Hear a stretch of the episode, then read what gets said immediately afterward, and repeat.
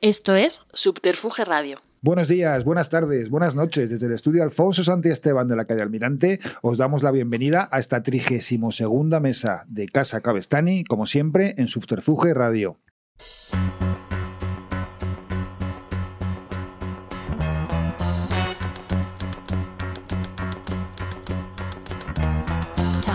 Bed and I stumble to the kitchen. Pour myself a cup of ambition and yawn and stretch and try to come to life. Jump in the shower and the blood starts pumping. Out on the streets, the traffic starts jumping with folks like me on the job from nine to five.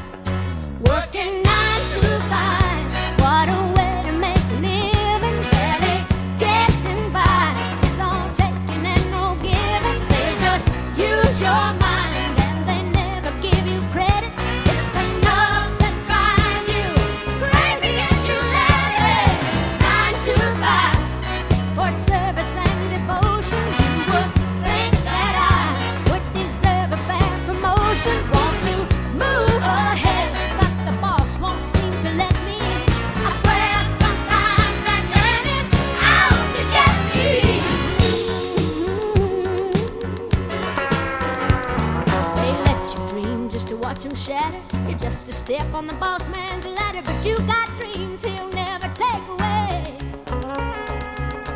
In the same boat with a lot of your friends, waiting for the day your ship will come in and the tide's gonna turn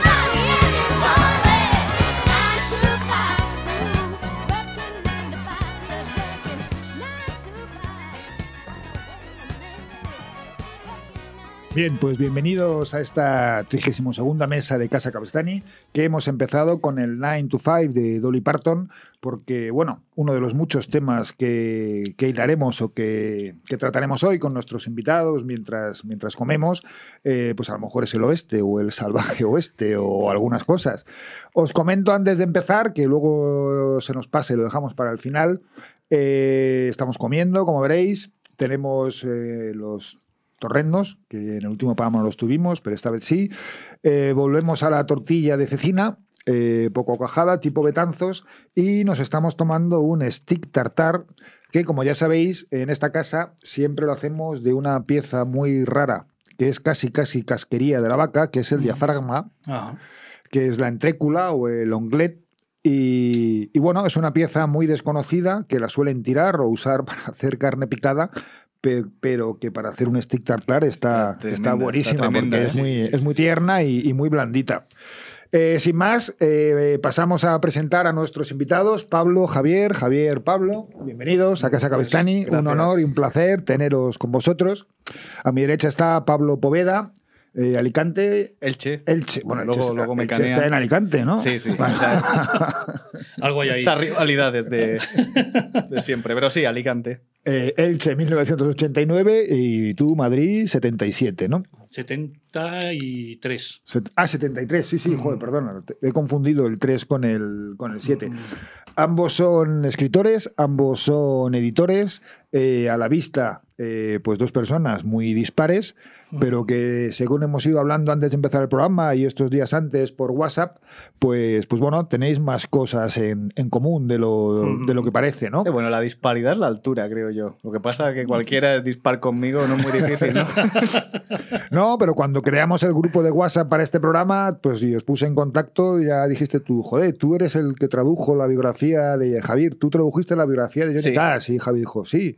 Eh, ah, pues es que mi cuñado, mi hermano, es- tengo gusta tengo mucho. ahí parentesco eh, Sureño. sureño. Sí, ahí hay afinidad directamente. ¿no? Con, con este hombre no le puedo hacer la puñeta eh, durante, durante el programa. No, y mira, ahora que veo ahí los torrendos y hablando de afinidades, el, ayer, ayer o antes de ayer terminé un libro fantástico que os recomiendo, se llama Agua y Jabón, de una escritora catalana de Terrassa. Bueno, no es de Terrassa, pero bueno, vivió, vivió en Terrassa. Eh, Marta Reizu, y habla de las afinidades en un momento y dice, hablando de Portugal, dice, "a- si a la gente, ella dice, si a la gente le gusta Portugal, le gustan los torrendos, le gusta el cine de Paul Verhoeven y los chuchos sin raza, conmigo ya tienen afinidad. o sea, conmigo ya, y, que, y yo con alguien que escucha a Johnny Cash, y hay alguno que no, y alguno, Es que- alguno que lo detesta. No, no he dicho detesta. No, no, he dicho no. que no me gusta y sobre todo que no lo he escuchado lo suficiente, Claro, pero claro, reconozco claro, claro. que Johnny Cash tiene legión de seguidores, ¿no? Bueno, Sí, para empezar sí, tú, sí, Juan sí. Pérez Fajardo, de la gente que conozco, o Álvaro. eh, tú- a ti también A te mí me gusta, ¿no? no A soy- nuestro técnico, a Paul, ¿te gusta Johnny Cash? Más o menos. Regulero. Pues ya lo, he oído, ya lo ha oído más que yo, ¿no? Pero es un personaje. A mí yo siempre fui más por el rollo del punk rock y tal. Yo también. Y entonces, pues, Hombre, pues tiraba mucha, por, y mucha ese, gente por ese camino. tío. punk rock empezó a ir a Johnny Cash también a partir del American Recordings, ¿no? En el, cuando lo grabó Rick Rubin, que venía de la escena hip hop y pues le grabó esos discos y como que lo hizo un John Travolta, un Tarantino Travolta con él, ¿no? Yo conocí a Johnny Cash tarde, o sea, a través de una versión que hizo de Nine Inch- Nails Claro. eh, de Trent Reznor. Y entonces descubrí, y pensaba que la canción era Johnny Cash. De hecho, Trent Reznor dijo que cuando la escuchó dijo que, No, le no la quería tocar. que le había quitado la novia. Así. Ah, sí. Que esta canción ya no, Ah, ya cuando ya la no era hizo- suya, cuando la hizo Johnny Cash. Claro. Y a raíz de ahí empecé a indagar y, y, bueno, es también porque me llegó en una época más o menos reciente. Eh, si me llega cuando yo tenía 18 años, que no salía del punk rock, pues ahí no entra Johnny Cash ni de broma. Pero ya más tarde, bueno, pues al final yo solo, yo digo que siempre escucho rock, aunque también escucho jazz, pero rock en general, porque va saltando, ¿no? Pero bueno, por ir centrando el tema, y estábamos hablando antes de- del oeste, y tengo aquí encima de la mesa, que ahora os voy a mostrar, tres libros, tengo más, pero solo he sacado tres. Uno es un clásico de nuestra literatura de Chiscón, de los porteros de, de las viviendas españolas de los años 50, 60, bueno, y yo los sigo comprando cuando los veo, Y yo conozco un par de porteros que lo siguen que leyendo. los ¿eh? siguen leyendo. Alta literatura de kiosco, ¿no? que son los, los libros del oeste que ah, hace muchos años publicaba Marcial Lafuente Estefanía y que eh, lo quiero enlazar porque muchos años después, eh, cuando sacó Tarantino la famosa película Pulp Fiction, él explicaba que, que la película lo que era era como un- una novela pulp llevada al cine y pulp es literatura de, de consumo, ¿no? Que Era no- porque la- el, el bajo material de las páginas, ¿no? Decían que estaba hecho de pulpa y por eso eran de bajo coste, sobre todo en Estados Unidos, eh, y luego escribían una novela a la semana. Entonces, eh, yo creo que viene por ahí un poco lo que se llama se llamaba literatura de literatura pulp o literatura mm, es que no, sab- no sabría decir la traducción, dime novels, que es como Sí, de- como de 5 centavos, ¿no? sí. Sí, que no valía mucho, que te hacía pasar el rato y, y en España nunca, en España se llaman bolsi, eh, bolsilibros. Bueno, pero digamos que es, es el mismo origen de la Sí, literatura pulp. El... Ahora hay unos chavales en Valencia que han creado una cosa que se llama Proyecto Estefanía y que están, bueno, reivindicando la literatura de kiosco. Esto de que he dicho de alta literatura de kiosco es, es la expresión con la que ellos se manejan. Han sacado ya seis o siete en el mismo formato y con autores de, de ahora. ¿no? Y, y- y bueno, No me han llamado todavía. No te han llamado. No me han llamado. Y bueno, eh, todo viene a colación porque Pablo, como escritor, eh, ¿tú te consideras que haces literatura pulp? Yo, soy el pulp del Mediterráneo. ¿Sí? Sí, bueno, lo que pasa es que me he adaptado a los tiempos modernos, pero creo que en lo que, no, lo que hago es no muy diferente a, a lo que hacían antes. eh, lo que sea en relación al formato. Eh, no voy a poner en cuestión la calidad, porque hay gente que decía lo que hablaba con él antes. Digo, todo el mundo criticaba que esto era baja literatura, que era entretenimiento puro y duro, eh, pero luego todo el mundo lo había leído, ¿no? Y no considero que. Es cierto que en tan pocas páginas no puedes desarrollar los personajes. Entonces, yo al final lo que hago es un formato más amplio, como mínimo de 250 páginas, pero también he escrito libros de 700. Y. Pero o sea, la tarea no es otra que la de entretener y dentro de la propia novela, eh, pues hay diferentes lecturas, cada uno llega donde quiere. Y realmente no es muy diferente de lo que hacen las grandes editoriales. Lo que pasa que, bueno, pues hay que menospreciar a alguien, pues se menosprecia a esta gente, ¿no? Pero el caso estaba de no Marcial La Fuente Estefanía, pero Silver Kane, que escribió pues no sé cuántos libros de este tipo del oeste y Silver detectives. Kane, que me comentabas que es un autor español también. Francisco González Ledesma, que, que, bueno, que fue premio Planeta, que eh, fue ganó un premio RBA novela policíaca, escri- y luego es una figura, de hecho creo que no, no estoy seguro si en el Barcelona Negra, que es un festival muy famoso de, de novela negra, pues también recibió su reconocimiento, porque, o sea, el hombre sabía, lo que pasa que en la época del franquismo, pues tenía que ganarse las lentejas y escribía novelas de estas. Creo que te hace un rodaje muy, muy bueno. Y tú, Javier, eh, como escritor y sobre todo desde los últimos años, aunque ahora profundizaremos como, como traductor, eres un enamorado del oeste también, de, Sí. como nuestro amigo Enrique, Enrique López Lavigne, no sé si conoces al productor de cine Sí, que ha estado sí, por sí, aquí sí, un par de veces ya y bueno, de hecho su, su nombre es Apachete, o sea que ahí Apachete. con eso lo dice todo. Y también tienes, eh, ahora eres el co-capo, co-jefe de la editorial Dirty Works, donde ya no el oeste, porque el oeste no existe como tal, pero sí habéis tomado la herencia de, de los escritores eh, sureños, ¿no? Sí, sí, sí. Bueno, sí, yo de hecho ya escritor lo, lo he aparcado un poco, pero lo último que escribí fue precisamente el libro de Apacherías, una editorial que ya no existe, Mono Azul, y que era un viaje por las reservas indias de Estados Unidos. Estuve allí una temporada. Yo siempre he sido un fascinado de, de la, de la- de la cultura nativoamericana. Voy lleno de platería navajo.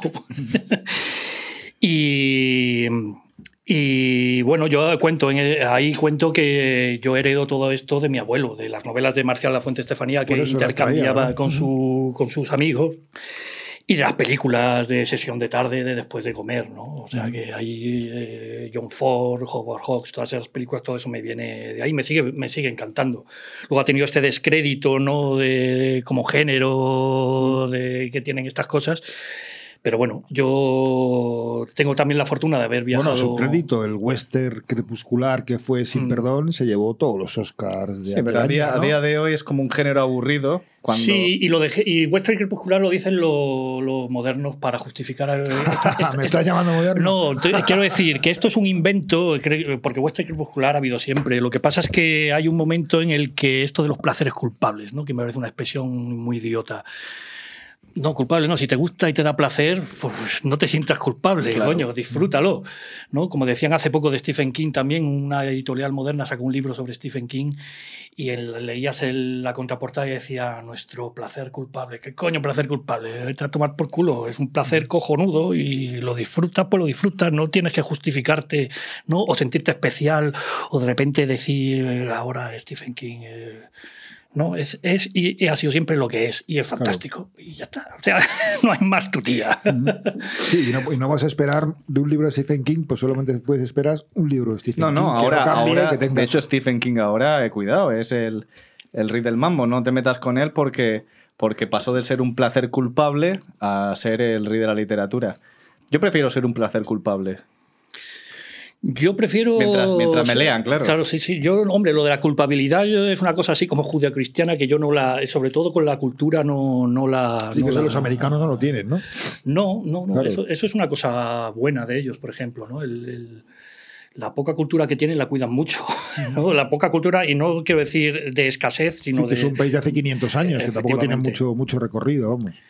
Pero bueno, y en cuanto viajas por allí, todas estas ideas preconcebidas que tienes se te van a la mierda, porque te- claro, va uno con la idea preconcebida de que el vaquero, sobre todo en la época en la que viajé yo, que estaba Bush, el hijo, en el poder, que iba de vaquero, de tejano y de Claro, cuando tú viajes por allí y vas por Montana, Wyoming y conoces de verdad a la gente que está trabajando en el campo con las vacas, eh, ellos tienen una teoría, que eh, ellos dicen que los cowboys son los nuevos indios de- eh, del oeste, porque realmente están sufriendo ahora los mismos problemas que tuvieron los, los indios en su momento. A los que ellos echaron, ¿no? Es Claro. la gentrificación. Sí, Uno va echando al otro. Sí, ¿no? les están vallando los campos, ellos son los que cuidan el medio ambiente, el que cuida no sé qué, y- y tienen muchas veces una, una filosofía bastante de izquierdas, en contra del, del- de la idea preconcebida del John Wayne, mata indio.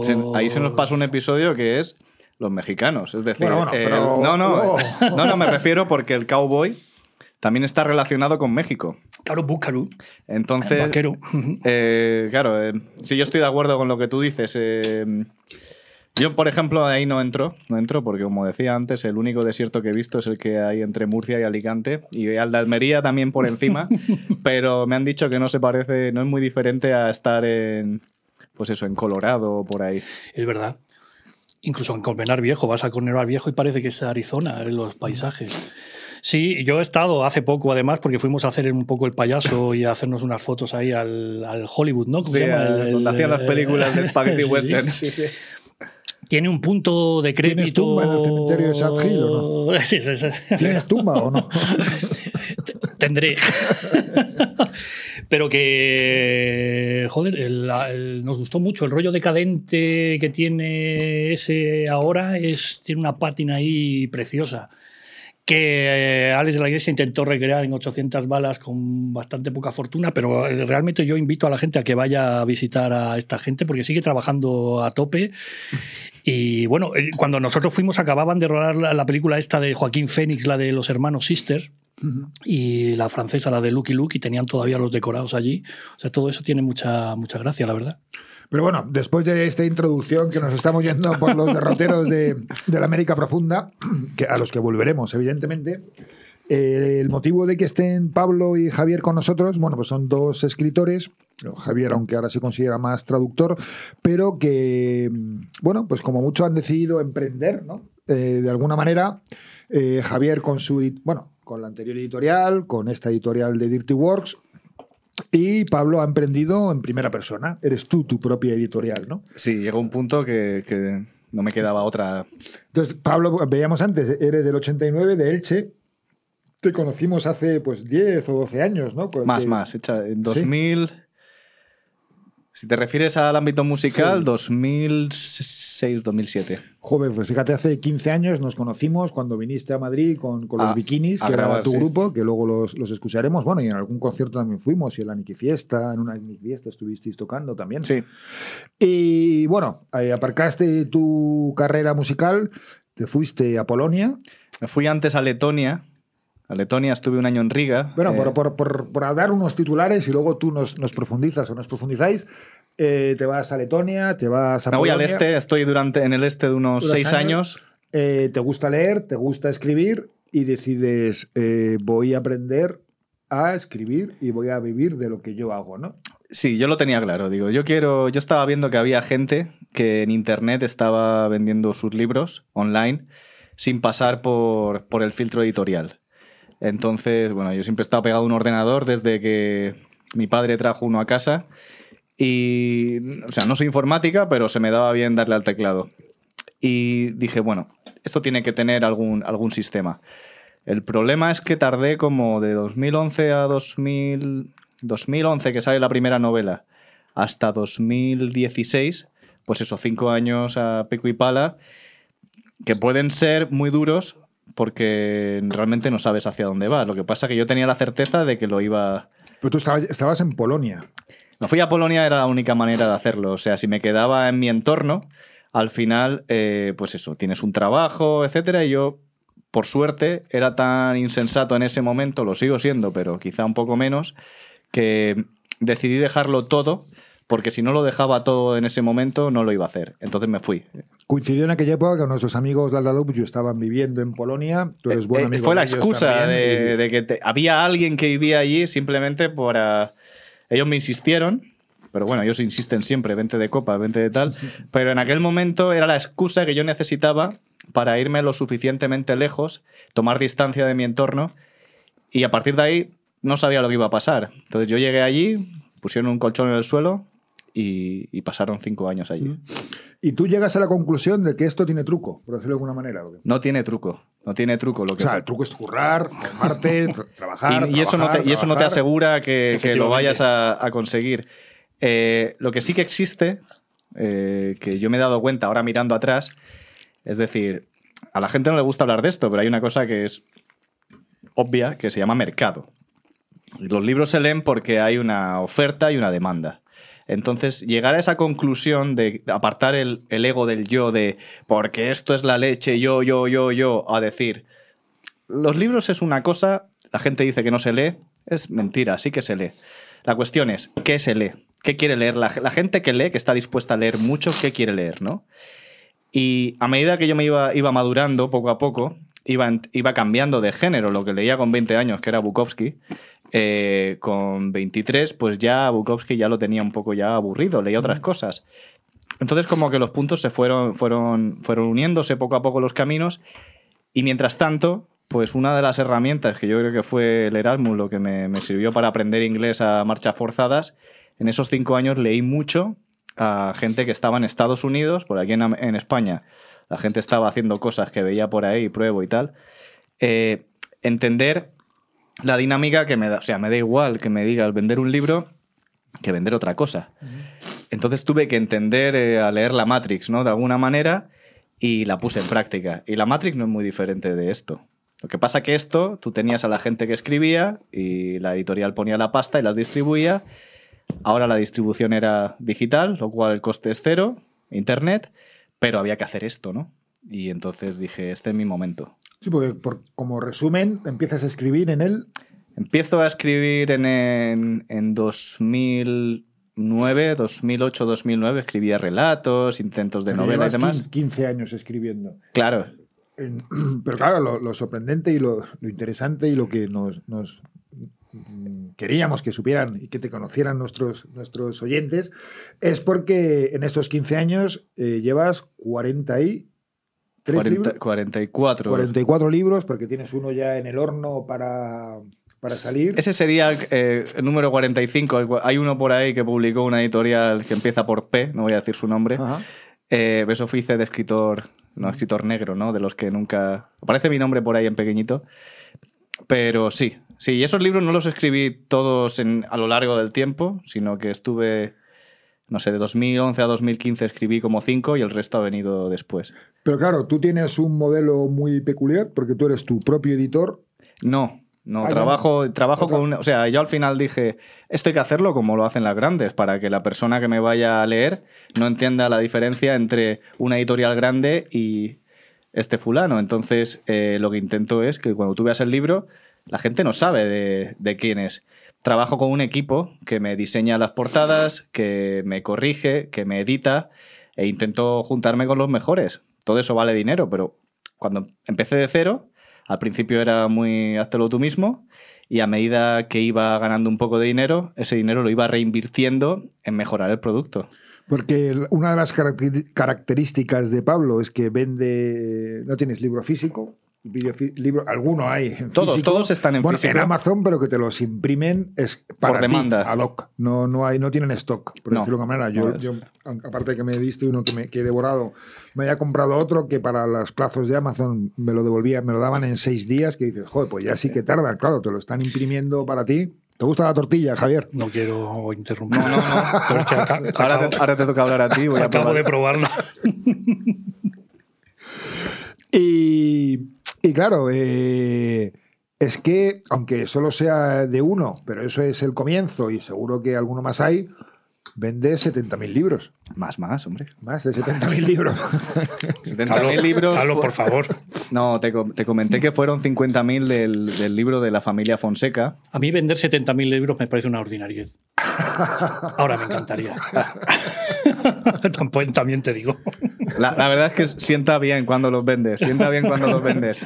Pero sí, sí. Poco- casi ningún escritor español, incluso de los más mainstream, puede vender esas cantidades de Sí, sí, libros, que, ¿no? sí que se venden. Eh, en las editoriales grandes, la gente con mucho apoyo y los grandes nombres. Lo que pasa que Ya, pero tú eres una editorial pequeñita, eres tú solo y, tienes una distribución digital.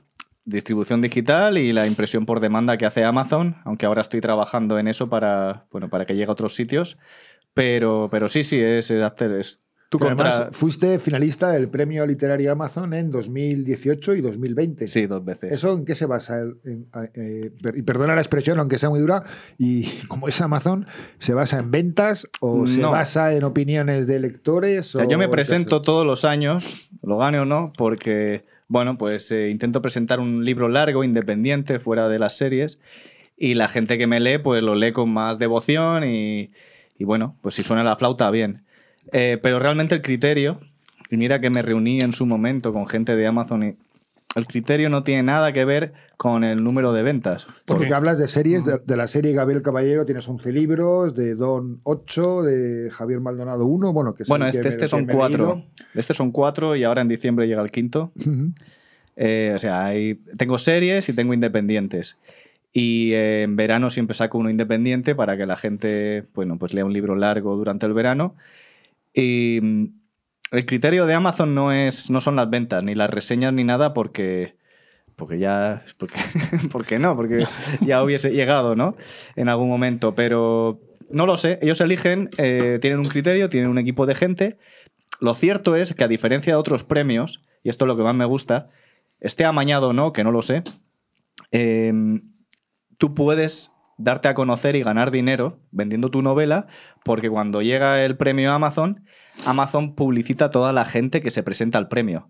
Entonces, eh, tu novela es, más- es probable que se lea. Y si tú en verano le sacas 300 euros a tu novela, oye, y te conoce gente, aunque no ganes, o sea, Claro. esa, esa gente está predispuesta. Y tú, Javier, para más, para que pueda acabar el stick tartar Pablo, ¿cómo llegas a, a montar la editorial? Y encima, eh, si Pablo está especializado, por alguna manera, en el pulp o en novelas de detectives, aventuras, lo que- según cada serie, que se leen rápido, que se leen bien, que no te hacen pensar, sino que quieres ver cómo acaba y quieres ver el... Hay, hay, hay un, un juego de reflexión y, y seguir leyendo. ¿Tú qué te lleva a, a montar una editorial eh, tan especializada, por, ejem- por ejemplo, de alguna manera? Sí, hombre, a mí todo esto que estaba contando Pablo me parece de ciencia ficción. Tú eres de máquina de sí, escribir. Es un género que todavía no he tocado. El futuro me ha alcanzado, me ha rebasado y me saluda desde lejos. No, no, eh, básicamente Dirty Wars surge eh, porque había un montón de libros que yo leía en inglés y que no estaban publicados en castellano. Una serie de autores que no estaban publicados en, en castellano que yo había empezado a publicar en la editorial anterior, pero que, bueno, la editorial anterior tuvo una serie de, de bueno, de acontecimientos Bueno, escabrosos que me hicieron abandonar a, a aquello porque no estábamos perdiendo de alguna manera cierta independencia y básicamente lo que yo quería era hacer lo que me diera la gana sin pedir explicaciones a nadie. Y esto evidentemente era un poco suicida, podía funcionar, podía no funcionar. Al nivel de que está hablando Pablo es un desastre absoluto. Pero eh, estamos publicando los autores que incluso en Estados Unidos son autores de, pues, no diré de segunda fila, pero que desconocidos absolutamente. Tienen un prestigio, como eso que dicen de músico de músicos, ¿no? Pero que incluso allí es difícil encontrar ejemplares de, de estos autores. Tienes que ir a Iberlibro, a cualquier sitio de esto y te cuesta un dineral. o sea, lo que es un poco... eh, es una gótico sureño, Sí, realismo el- sucio o lo que grit lit. ¿Qué es Grit sí, lit? eso lo bautizó una señora en una universidad, estas cosas que hacen allí en Estados Unidos. Y bueno, viene a ser un poco el, la literatura de, de- del blue collar, del, del obrero, de la clase obrera, de la gente que se mancha las manos. ¿no? Esto, este grit es un poco la- las botas manchadas de barro, la gente que está al día a día, un poco el reverso del sueño americano, el basural del sueño americano, la de literatura un poco de desguace del El día a día. redneck, el paleto. O... Hay rednecks, hay, hay- de hecho hemos sacado un par de manifiestos. Sí, bueno, aquí, aquí tengo yo este, Sí, lo- ya lo sí, traía, sí. el Manifiesto Redneck.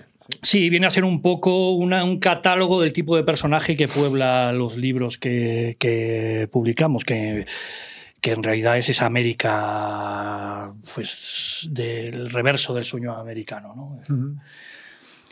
La pesadilla. Y No, y entonces, pues bueno, en ese, tipo de literatura, un momento de cierta gloria en anagrama, quizá, y a lo mejor en Random House, lo que era antes Mondadori, que empezaron a publicar este tipo de autores, pero que no les dio, bueno, en su día funcionaron, pero que no les debía dar mucho rédito y desaparecieron, ¿no? Pero toda esa tradición, que antes hablaba él de Bukowski o de, la, de, yo qué sé, Raymond Carver, Richard Ford, toda esta gente, un momento, pues bueno, que ya por otro tipo de modas empezaron a, dejarse de publicar, pero aquello seguía, ¿no? Porque la tradición del relato en Estados Unidos, que es una cosa que aquí en este país no funciona demasiado, allí es permanente, es constante, y hay autores saliendo, por eso yo no tengo, muchas veces dice, hostia, a veces cuando alguien te va a pisar un autor y tal, ¿no? Que- porque este... Esto tú, claro, tú que vas independiente ahí no tienes este, problema, pero en el mundo editorial pequeño estás rodeado de escualos y de córvidos que están ahí un poco pensando a lo mejor que lo que te haces funciona, pues querer también meter la zarpa, ¿no? ¿Y lo que hace funciona? A mí, a lo que, al nivel que yo quiero vivir, eh, funciona de puta madre. No, a- empieza a funcionar ahora. ¿No? Es verdad que el principio fue más duro, hubo momentos Porque claro, tú- tú- no, de no te ven como un suicida cuando dices me voy a especializar en. Totalmente. en y en- además siempre hay, siempre hay doctores ¿no? que te dicen deberías publicar eh, Dirty Español o deberías publicar esto de William Burroughs que deja a William Burroughs con los que publican a William Burroughs, deja el sucio español al que publique sucio español, porque si yo publicase eso no lo voy a hacer con el cariño que se merecerían, entre comillas. O la otra historia es si yo te hago caso a ti que no tienes ni puta idea de lo que estás hablando, pues no, porque Hombre, una de las, una de las ideas de Dirty Wars era no tener que dar explicaciones, ¿no? Y por eso nosotros ya cada Pero vez- dices cuenta que aún así la gente sabía, ¿no? Sí, todos. Y además eso me pasa hay, a mí hay- también, ¿eh? hay periodistas que ya saben, que ya conocían al autor, que no conocía ni su puta madre. Por ejemplo, cuando publicamos, no sé si fue el tercero o el cuarto, era Alan Hitchcock, el libro Bolt, un libro de relatos de un tipo de, de, de Chicago. Y un periodista con todos sus huevos en la mesa dijo, wow, por fin alguien publica la novela de Bolt. Digo, para empezar, no es una novela, son relatos. no se la leyó. y no tiene ni puta idea de quién era hasta que no lo hemos sacado nosotros. Pero bueno, si a ti te hace ilusión, pues eh, vamos para adelante. No, lo que quiero decir es que, vamos a ver, eh, nosotros, para nosotros, un éxito. Aquí tienes el que ha sido un poco nuestro bestseller, pero para que te des cuenta de los términos en los que estamos hablando, eh, de, Es de- mani- Manifiesto Redneck, Redneck de. Jim Goat. pues Manifiesto Paleto, ¿no? Ah, Traducido por- por Javier. Sí, habremos vendido 6.000 ejemplares. Para nosotros eso es un éxito Hombre, colosal, 6.000 colosal. ejemplares, ¿no? No, no, por supuesto. Son, Pero que- son muchos, ¿eh? Pero que mucha gente, la media de esta, cuando ves a las grandes editoriales, estamos diciendo, ¿no? De segunda, tercera, cuarta, 31 ediciones, no sé qué, pa, pa, pa, pa, pa, pa, pa. Sí, ediciones de 500, pues claro, tú, Claro. tú ya llevarías 12 ediciones, si quieres. Claro. Claro, es lo que hablábamos el otro Y le día. das bombo, Claro, ¿no? nadie, nadie dice, claro, si has sacado tres ejemplares y vas por la 31, pues a lo mejor no es una... Pero bueno, el, el caso es que para mí todo eso es un mundo que no tiene nada que ver con, con Dirty Wars. O sea, yo sí es verdad que son libros, que son más o menos el artefacto, es más o menos el mismo, pero para mí no tiene nada que ver ni la literatura de unos, la literatura de otros, el concepto, el tipo a- de gente a la que va dirigida, que podía existir o no. Nosotros, podía haber un techo también, pensamos, "Ah, esto a lo mejor a la gente se cansa y dice, joder, otra vez lo mismo. Eso para nosotros, nosotros cuando formamos Dirty Wars lo que queríamos ah, eh, que, que funcionase como una banda de rock and roll. Aunque no somos los autores, Ujú. Simplemente buscamos, elegimos, pescamos. Una banda de la- versiones, la- una banda de, de rock and roll, si quieres decirlo. Incluso a la hora de la promo, al principio, ya no. Ya estamos como un poco como lo, yo qué sé, como lo... Ya no nos movemos mucho. Oye, y antes lo esbozabas, ¿este género hay en España?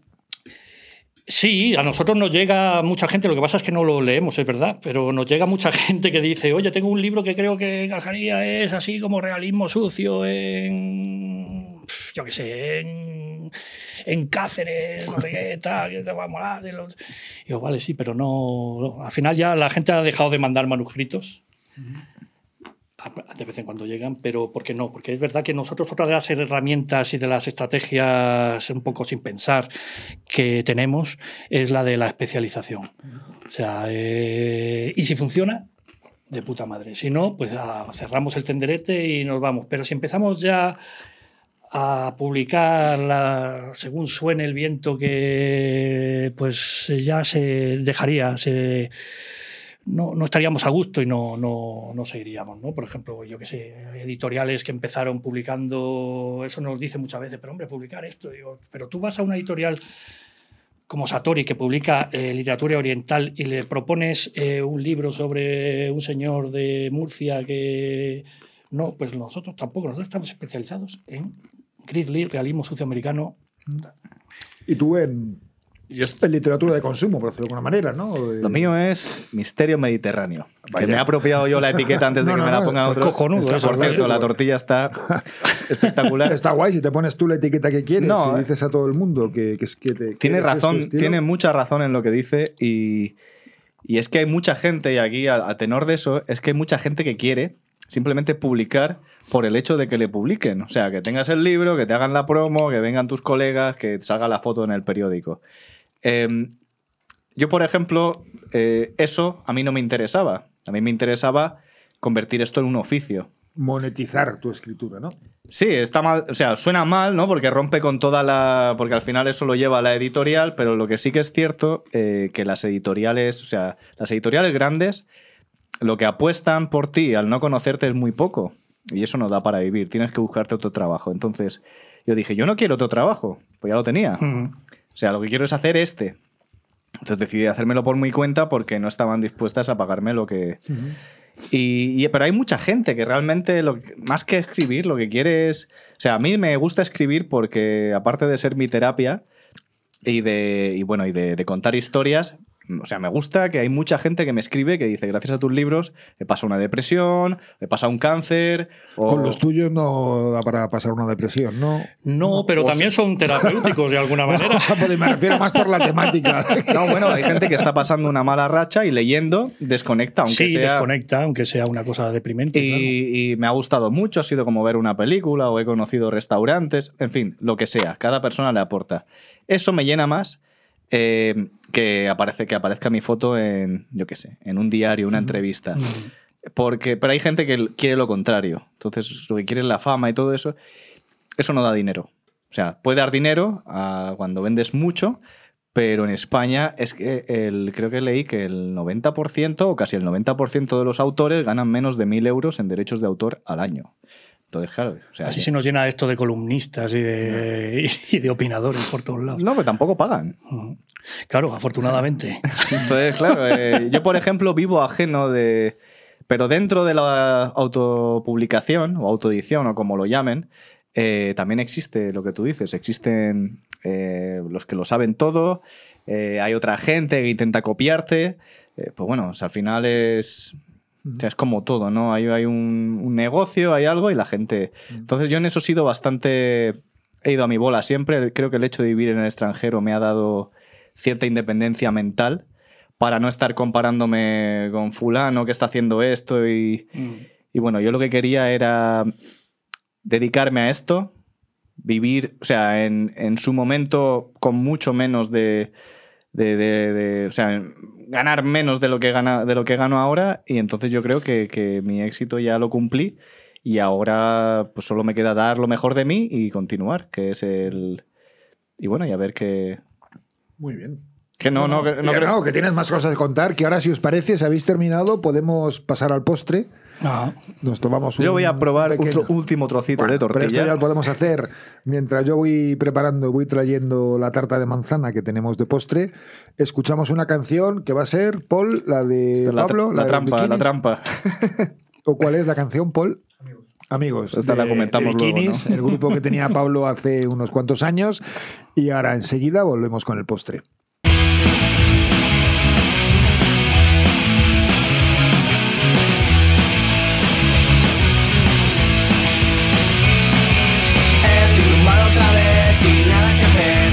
Tomando un respiro Algo se empieza a mover Una llamada perdida Tan perdida que no es lo que yo esperaba. Ya no sé qué hacer si mis amigos no salen. Las tardes como hoy las pasaba contigo Haciendo cosas que nunca te gustaron.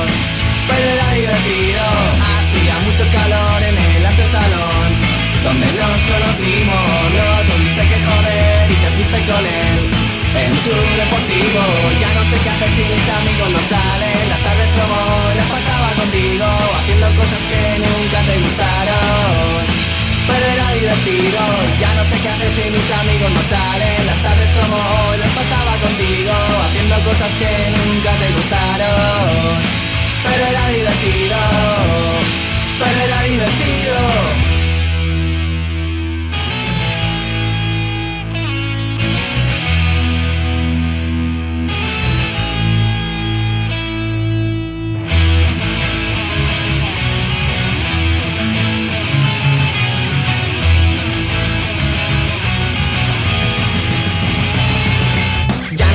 Hacer si mis amigos no salen. Las tardes como hoy las pasaba contigo Haciendo cosas que nunca te gustaron.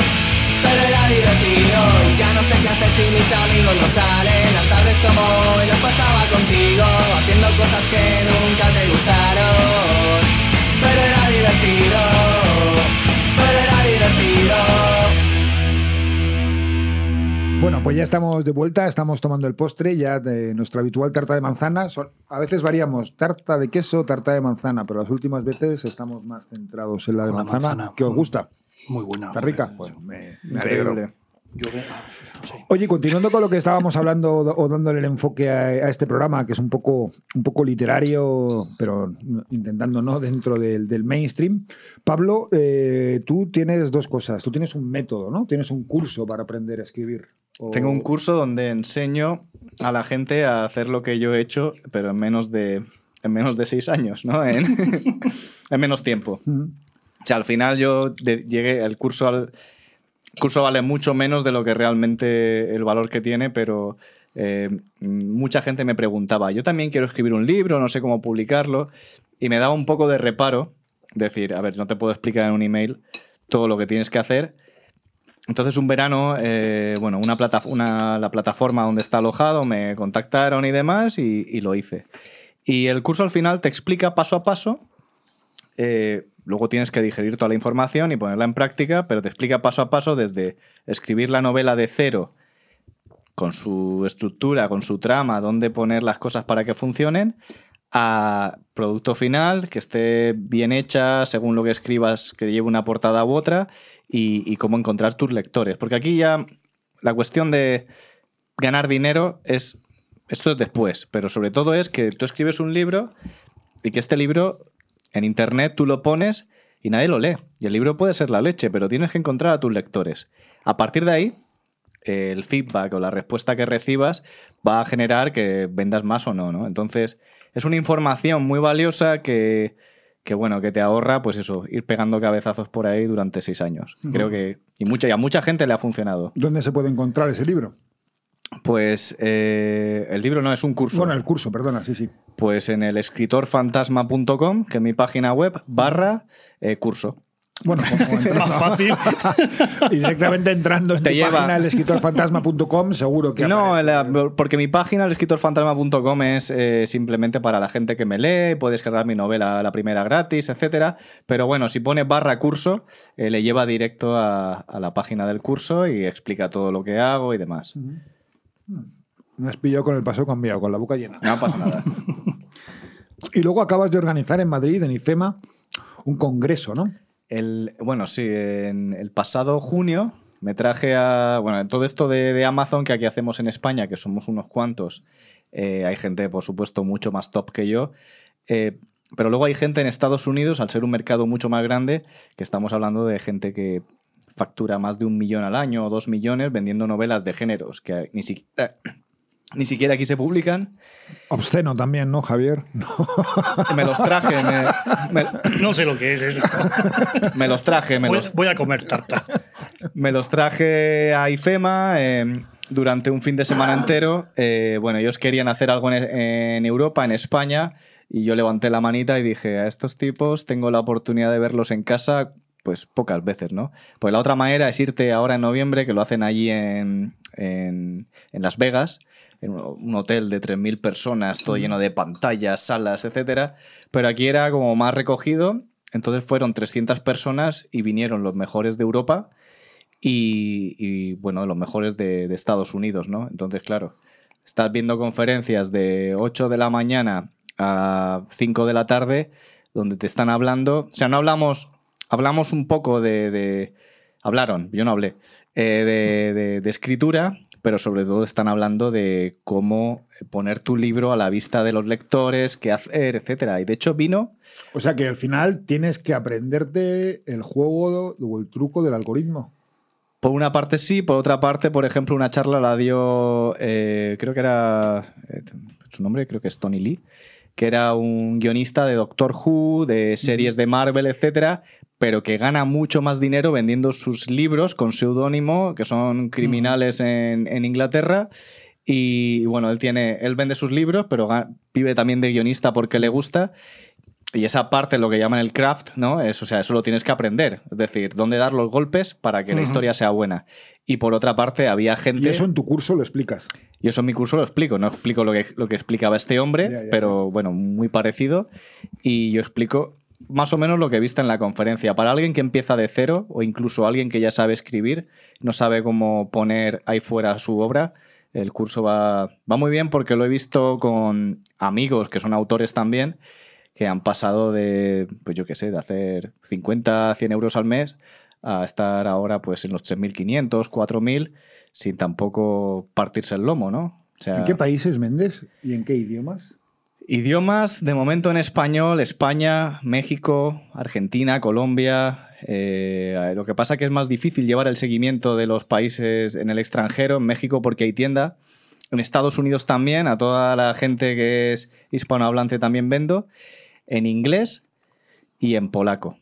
Polaco estamos empezando a vender ahora, gracias a. Bueno, allí tengo a, a un Contactos, dejaste a- contactos, ¿no? Sí, eh, tengo un partner que es eh, Autornia, que lo lleva Piotr, que es una, una persona que, o sea, él es bilingüe, ¿no? Él, él es políglota y, y, bueno, y está importando autores eh, hispanohablantes allí.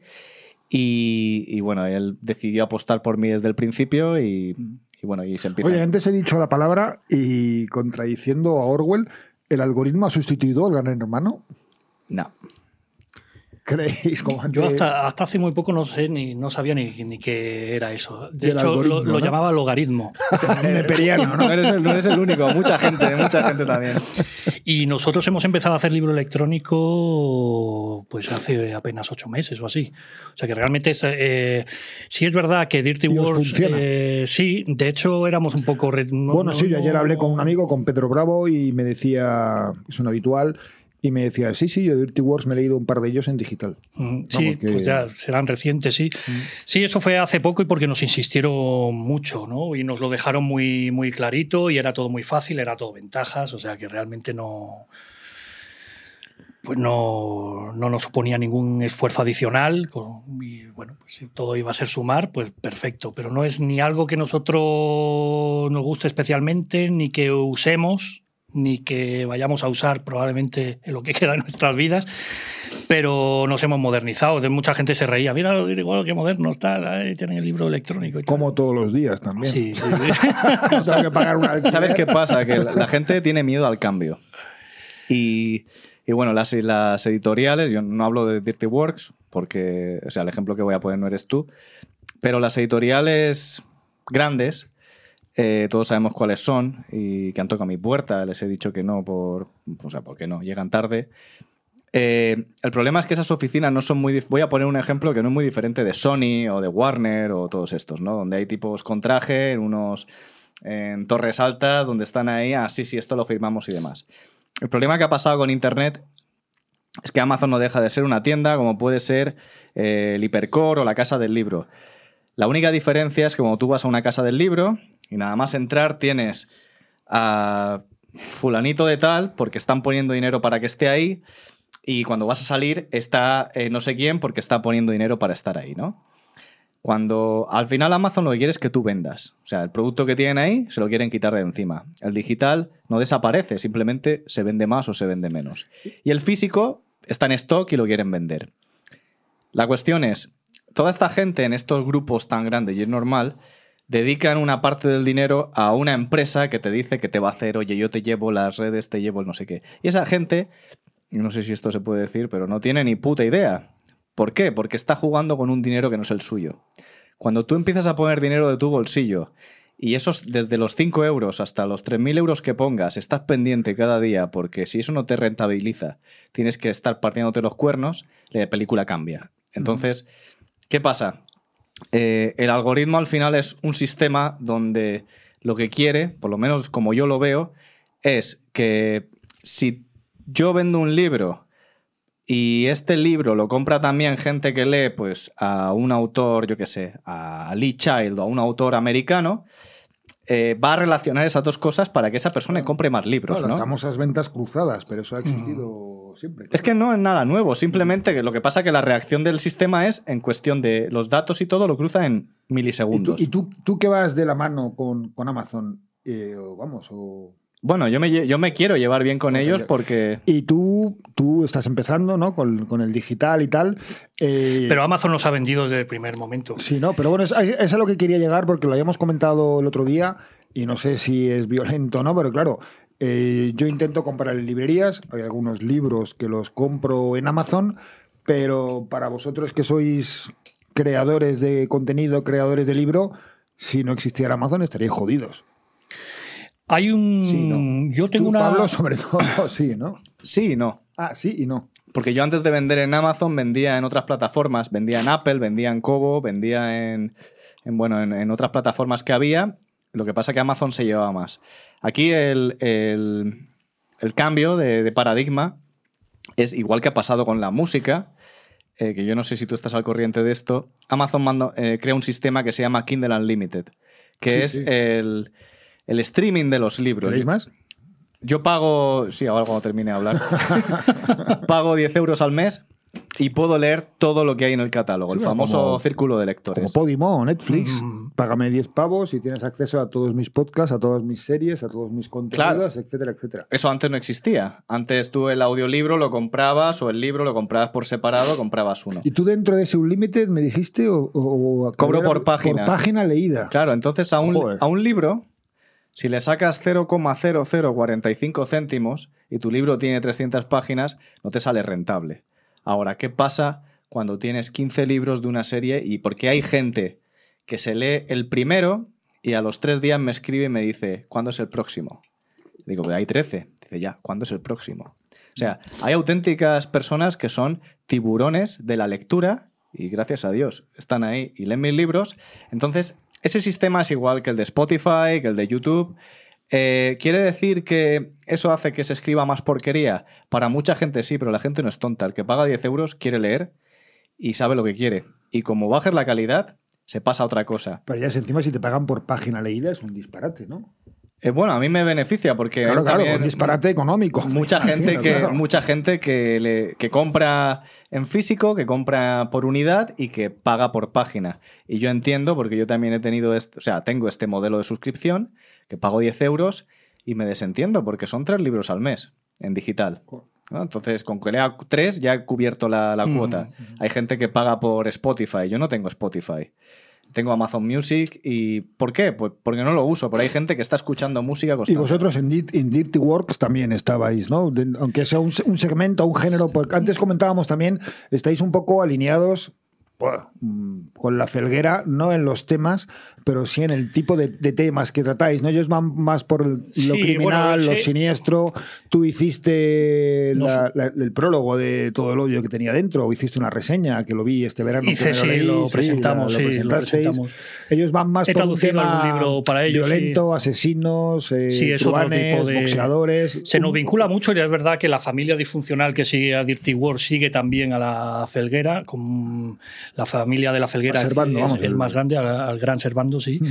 y, y, de hecho cuando empezamos con Dirty Wars yo copié muchas de las estrategias de, de Servando a la hora de promocionarnos en las, en las redes sociales, en intentar generar comunidad, esto que se dice, ¿no? que al final es lo que nos sostiene realmente. Pero nuestra movida es que no tiene nada que ver con esto. Nosotros nos movemos con una distribuidora eh, tradicional, eh, con todo lo que esto significa bueno y malo.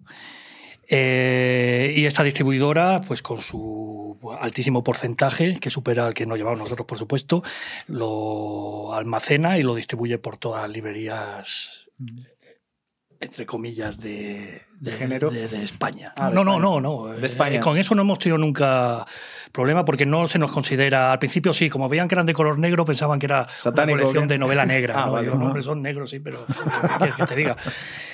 No, ya eso, eso es otra cosa. Pero es verdad que la distribuidora también trabaja pues, con grandes superficies.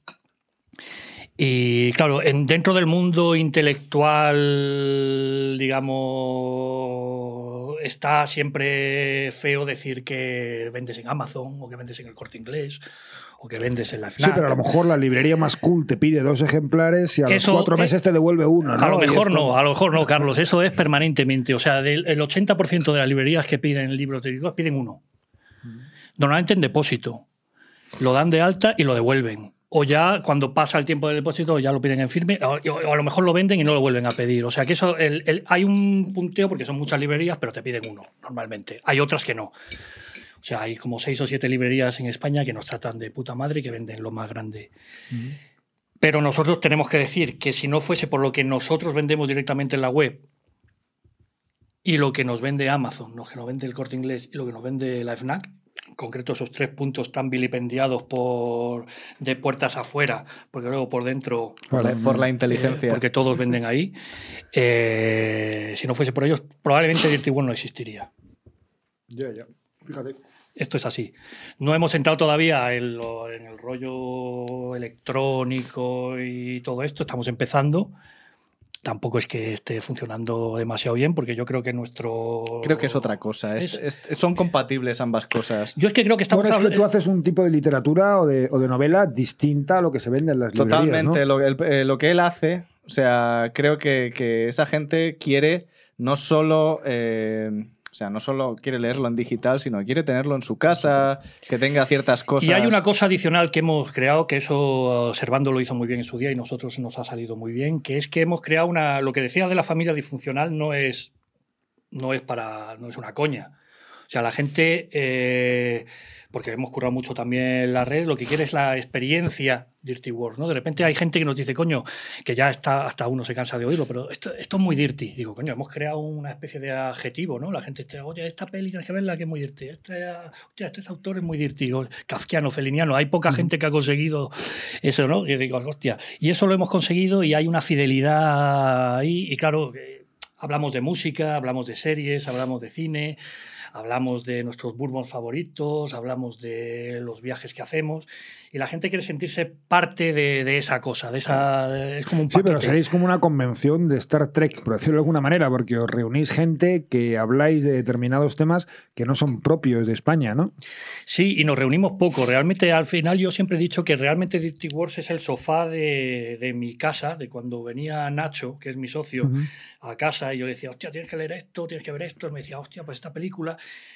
Y siempre quedábamos ahí, nos emocionábamos. Y digo, coño, y si abrimos la ventana, que a lo mejor hay alguien ahí fuera que esto mismo que nos está gustando a nosotros puede gustar a alguien más. Y sí, están ahí.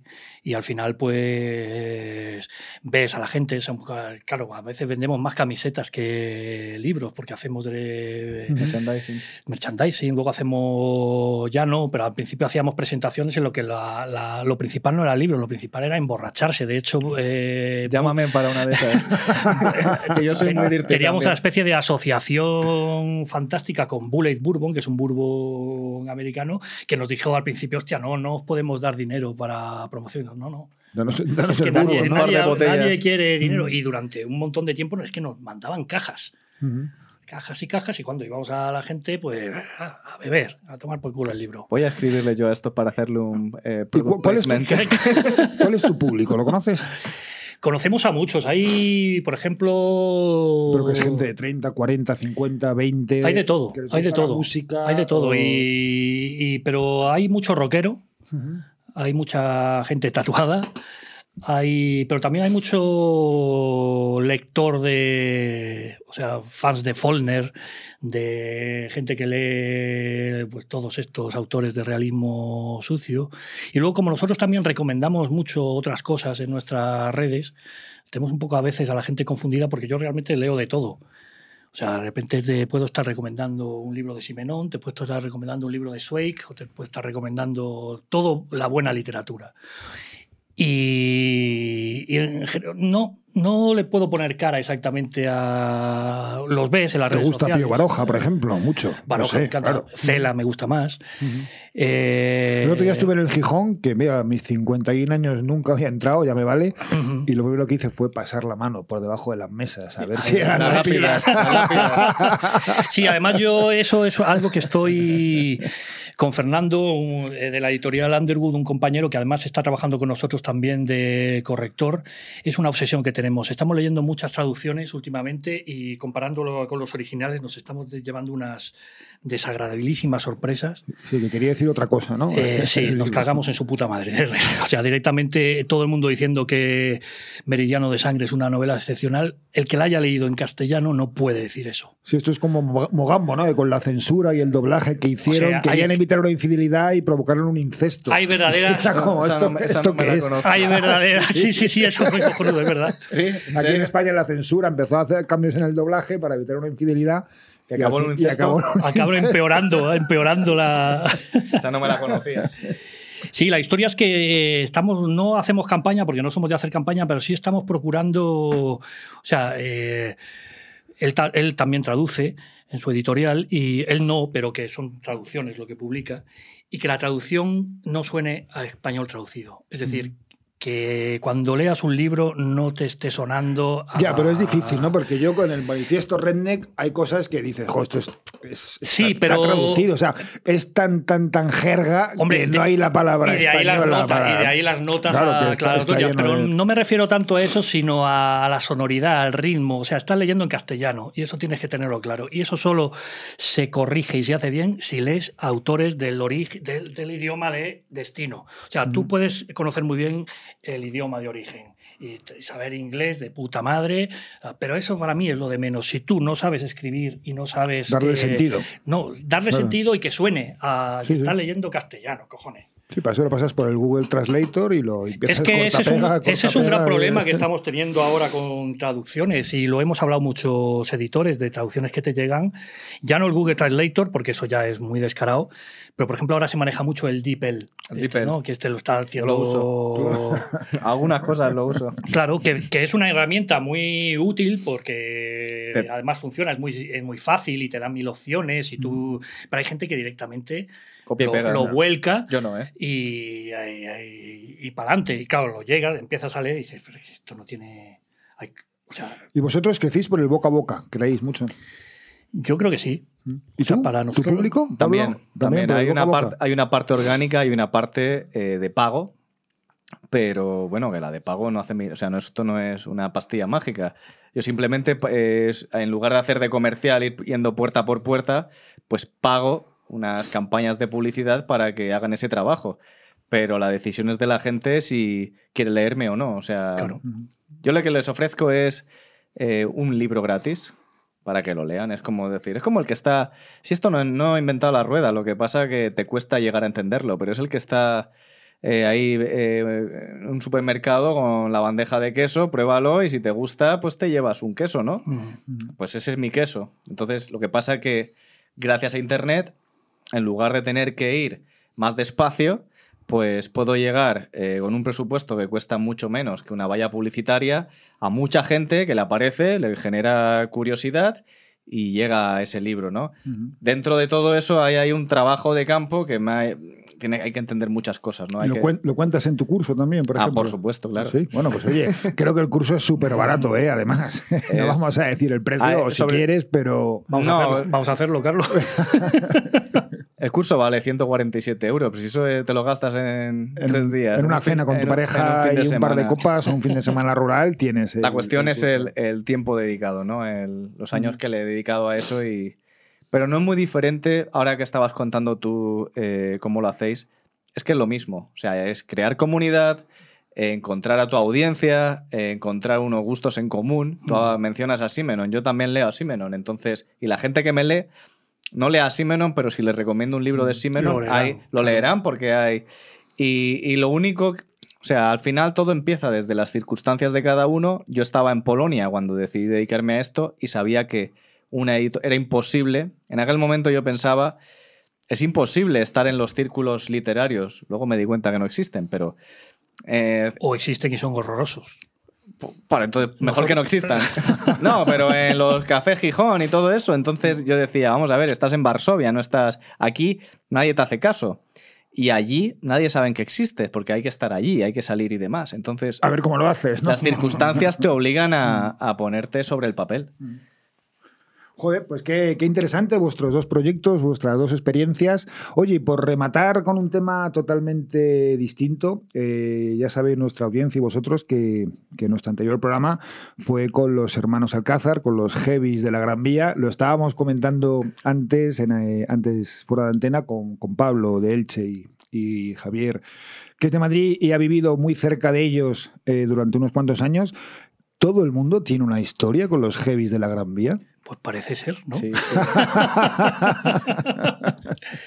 Sí, yo es que durante muchos años viví en Montera, casi esquina Gran Vía, y cuando sacaba a mi perra, a Elvis, una perra bastante grande, pues siempre me los cruzaba al pasar por delante de lo que creo que es un Berska ahora. Sí. ¿no? Y entonces ellos siempre le, hacían carantoñas y de ahí empezamos a hablar y tal. Y el día se forjó la amistad cuando Elvis un día se comió un bocadillo de uno de ellos. y no, y siempre de pasar es que pasaba tres veces al día por ahí, con lo cual siempre, a pesar de ese trasiego que hay en Gran Vía, al final hay un hay, hay una vida de, de- también un poco de barrio, aunque, aunque no lo parezca. Hay, están los de siempre, está el kiosquero, está el... el- Sí, me contaba un pajarito que la china del barrio la cerveza fría no te la vendía a ti porque la tenía guardada por el señor vaquerizo, ¿no? es cierto, es verdad. que vivía al lado, claro, es verdad, sí, sí. Pero Las sí, latas frías no, que son para vaquerizo. pero sí es verdad que todo el mundo, bueno, los que los conoce todo el mundo, ¿no? Son fantásticos. ¿Y tú? Que nos mi, mi- contabas. mi historia es la, de, la del chico de provincias que, bueno, cuando tú has dicho antes, eh, cuando nos conocimos, pues en 2006, creo que fue verano de 2006, vinimos aquí, éramos la banda y el manager. Era la primera vez que ponía un pie en Madrid, estaba en la Gran Vía, digo, joder, esto es el puto Broadway, estaba el Museo del Tenía- Jamón. ¿Teníais 20 años? O... ¿Qué leches? Teníamos 17. Había cines, había cines 17, todavía. sí, sí, sí, Joder. había cines. Entonces fue la primera vez que yo estaba en una calle como Gran Vía. Eh, estábamos subiendo porque íbamos al McDonald's, que también es una cosa relativamente nueva para nosotros. Y estaban ahí ellos. Y dijimos, hostia, estos son, estos son heavy. Los creo que los habíamos visto en Callejeros alguna vez, pero Mm. claro, el Callejeros Madrid para nosotros era eh, Nueva York, ¿no? Mm. Y los vi ahí. Y lo curioso es que, bueno, me llevé la impresión de. Yo le estaba diciendo antes a Javier, digo. En ese momento yo estaba ahí en un museo del jamón tomando una caña y dije: en algún momento de mi vida me tengo que venir a vivir a Madrid. No sabía cuándo. Y, y cuando vine en 2018, ya para, para sentarme, vivía, pues éramos vecinos, aunque no lo sabíamos. Vivía ahí eh, en, la Príncipe parte baja de Argüelles. Y pasaba mucho por la Gran Vía. Y me acuerdo que un día, pasando por ahí con Roberto, el de los I Love You, dije, joder, estos tíos están todavía aquí. O sea, no se han movido. y estaba, claro, fue nada más llegar. Era otra Madrid que yo veía ahora con otros ojos, más adulto, pero aún así Mm. empezaba mi vida de escritor y estaba en la Gran Vía, por la tarde, noche, todo el trasiego de gente y de repente, ¡pum!, están ahí al lado del McDonald's que lo habían modernizado, pero ellos seguían igual. Y digo, ostras, digo, estos tíos, o sea, que ya, eh, la primera vez, vale, la broma, lo que hablábamos, el icono. La segunda vez ya ha pasado tanto tiempo que tú dices, ¿qué está pasando aquí, no? Pero bueno, eh, es decir, Bueno, es un son- icono, es un icono, icono- de la iconos de calle. Madrid. Total, total. Pablo, Javier, ¿habéis estado a gusto? Joder, fantástico. ¿Sí? ¿Habéis comido bien? Estupendamente. todo. Hacía, Sobre todo, hombre. hacía tiempo que no, com- no comía tan bien. Oye, os agradezco un montón que, que hayáis venido. Recomiendo a nuestros oyentes y videntes, pues tanto los libros de Pablo Poveda, que además antes me lo decían, tienes nombre de escritor. Tengo nombre de escritor. A ver, cono- conozco algunos que se lo han cambiado, pero bueno, este me vino dado por, por- Mis padres tuvieron ahí el acierto de ponerme Pablo y de un apellido potente. El segundo es Sánchez, ya no es tan comercial. No, pero Pablo Poveda. Parece que sí, ¿verdad? Sí, sí. A mí me ha funcionado de momento. A A lo mí, me mejor lo, esa a mí me lo dijeron ayer, o sea Sí, que. A lo mejor esa es la clave de- de- de Del mi éxito. éxito, claro. Y Javier, también te deseo mucho éxito con, con la editorial, que seguís dándole duro. Y bueno, pues esperemos que a partir de, de aquí, pues si os conoce más gente o gente que, que le pueda morar ese rollo y no sabía que existía y si tal, porque yo la felguera, la verdad es que la he descubierto pues hará tres o cuatro años, no hace Ah. mucho. No he leído todo, pero sí cosas de Baroja, lo de, Lo que sacaron de de- un Pacheco, sí, sí, sí, sí. algunas cosas de criminales y tal y cual, porque es muy especializado como vosotros, pero bueno, habéis encontrado un nicho, un segmento de mercado que está de puta madre, ¿no? Mm, Sí, estamos a gusto, la verdad. Mm. Tampoco nos queremos, tenemos mayores aspiraciones. Ah, si, aquí- si surge, surgirá. Aquí ha salido un nuevo fan. O sea, yo ya me he hecho fan. En las fiestas del Bourbon estas, eh, avísanos Invitado por, estás, por invitado. newsletter. Pues os damos las gracias por habernos Gracias acompañado ti, en- esta mesa. A todos vosotros, los que nos veis y escucháis, eh, pues lo mismo. Y os damos las gracias. Nos vemos en el siguiente programa y nos despedimos con. Malcolm Holcomb, un cantautor de los Apalaches, Ajá. un tipo fantástico que en cuanto oigáis la voz vais a entender qué es Dirty Work probablemente. Perfecto. Pues hasta el próximo programa.